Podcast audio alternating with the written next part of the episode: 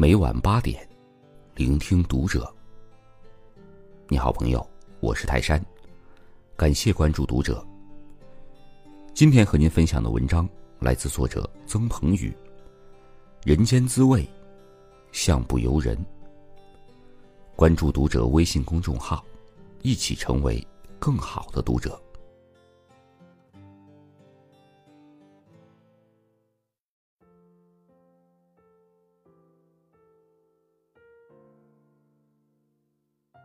在我刚刚搬家的时候，对新家一带并不是很熟悉，就连左邻右舍住着哪些人，我也不清楚。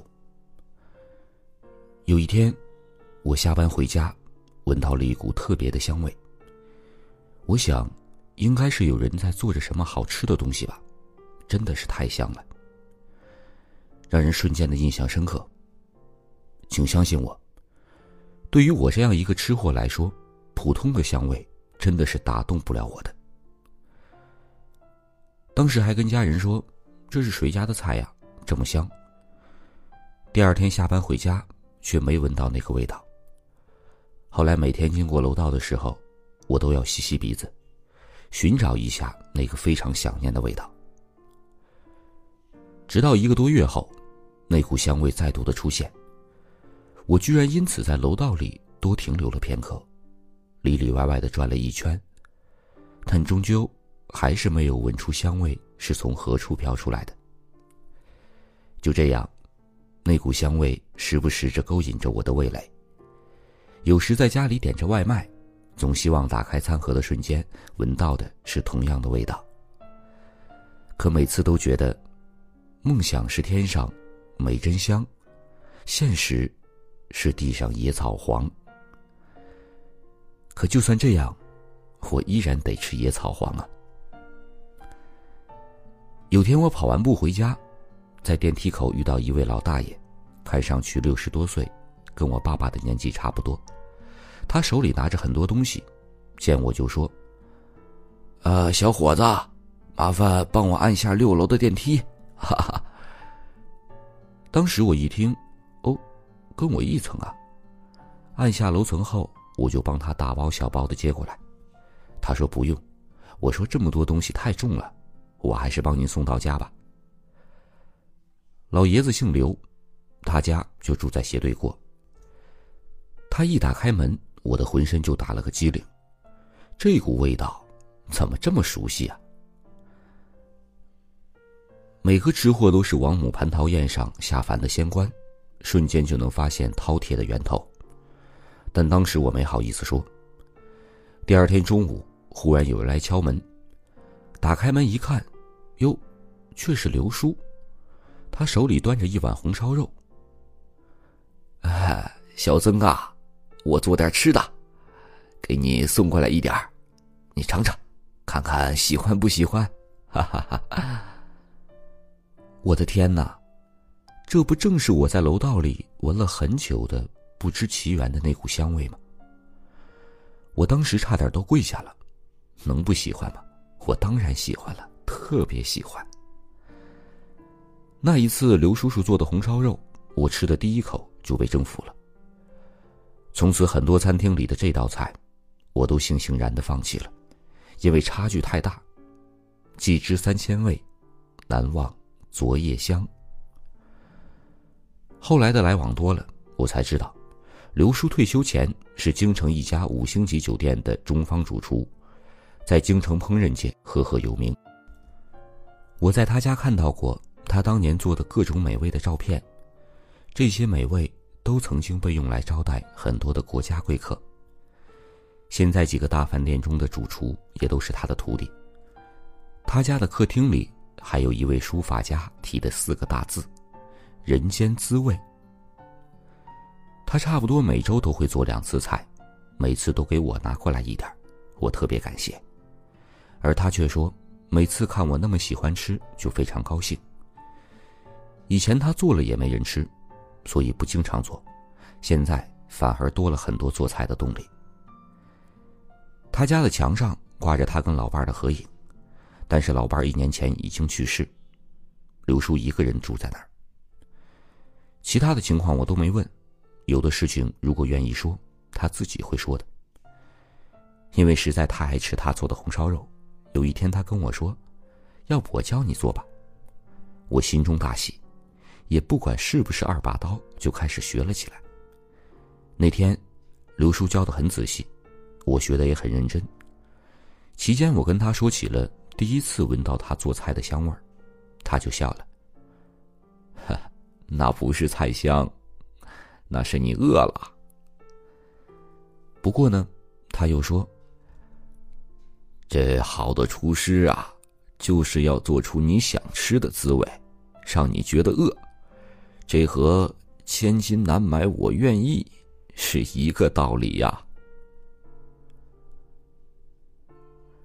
二零一五年的春节，我回成都，给家人做了这道红烧肉。佐料过油时，我妈就闻出来了。啊，好香啊！我特意告诉妈妈说，我是从刘叔那儿学来的。我妈听了我的话，忽然问：“那他春节也一个人过？”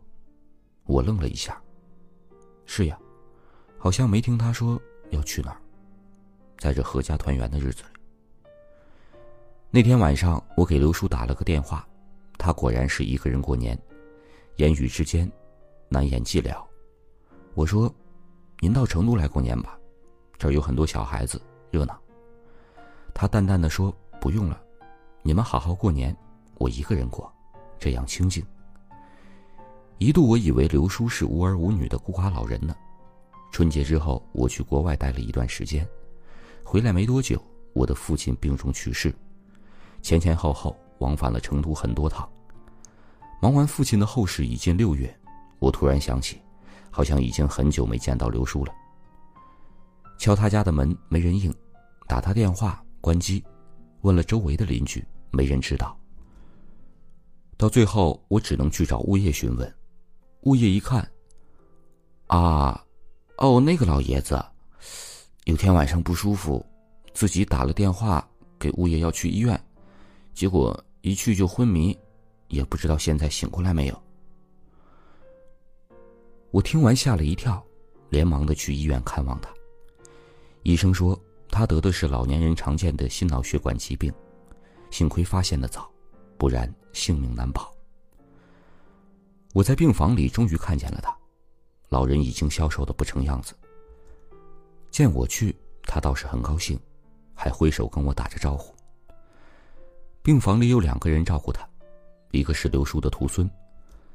自他住院后，他的几个徒弟都自动的排好班轮流二十四小时照看着他，已经两个星期了。另外一个是他的女儿，跟我的年纪差不多。我这才知道，刘叔是有儿女的。他说之前在美国，一周前才请好假回来。他女儿说话的风格已经很西化，语气里满是无奈。哎，我在美国二十年了，一直想把他俩接过去，他俩去了，觉得不习惯，又回来了。后来菜怎么都不去了。我说刘叔做的菜真好吃，可他女儿却说：“是，但他从来都不喜欢吃。”后来在美国待久了。胃口已经适应了那边，不怎么吃得惯刘叔做的中餐。另外他也忙，都是靠三明治、汉堡来解决。他听了我和刘叔认识的经过，忽然说：“嗯，你和我弟弟倒是挺像的。我们家呀，只有我弟弟最喜欢吃我爸做的菜了，特别是红烧肉。”哦，听了这话，我才知道，原来刘叔不只有女儿，还有儿子。我问他：“那你弟弟呢？”话一出口，我就觉得自己唐突了。他倒没表示出什么异样，只是叹了口气说：“还有五年就出狱了。”后来刘叔儿女的假期快到了，他只好返回美国。临走时，给我打了个电话，让我有时间去帮忙看看他的父亲。他说他爸一醒来聊天，说的都是弟弟以前的事儿。他想，父亲好点后接他去美国。刘叔可是坚决不干。他说他就在国内等着，可不想死在外面。哎我爸的想法呀，无非就是等弟弟出狱。原来我爸是希望跟我妈一起等弟弟出来的，但是我妈走了，只有他一个人等了。也不知道他还能不能把弟弟等出来。再想起刘叔客厅里挂的那几个字“人间滋味”，我不知道该说什么好。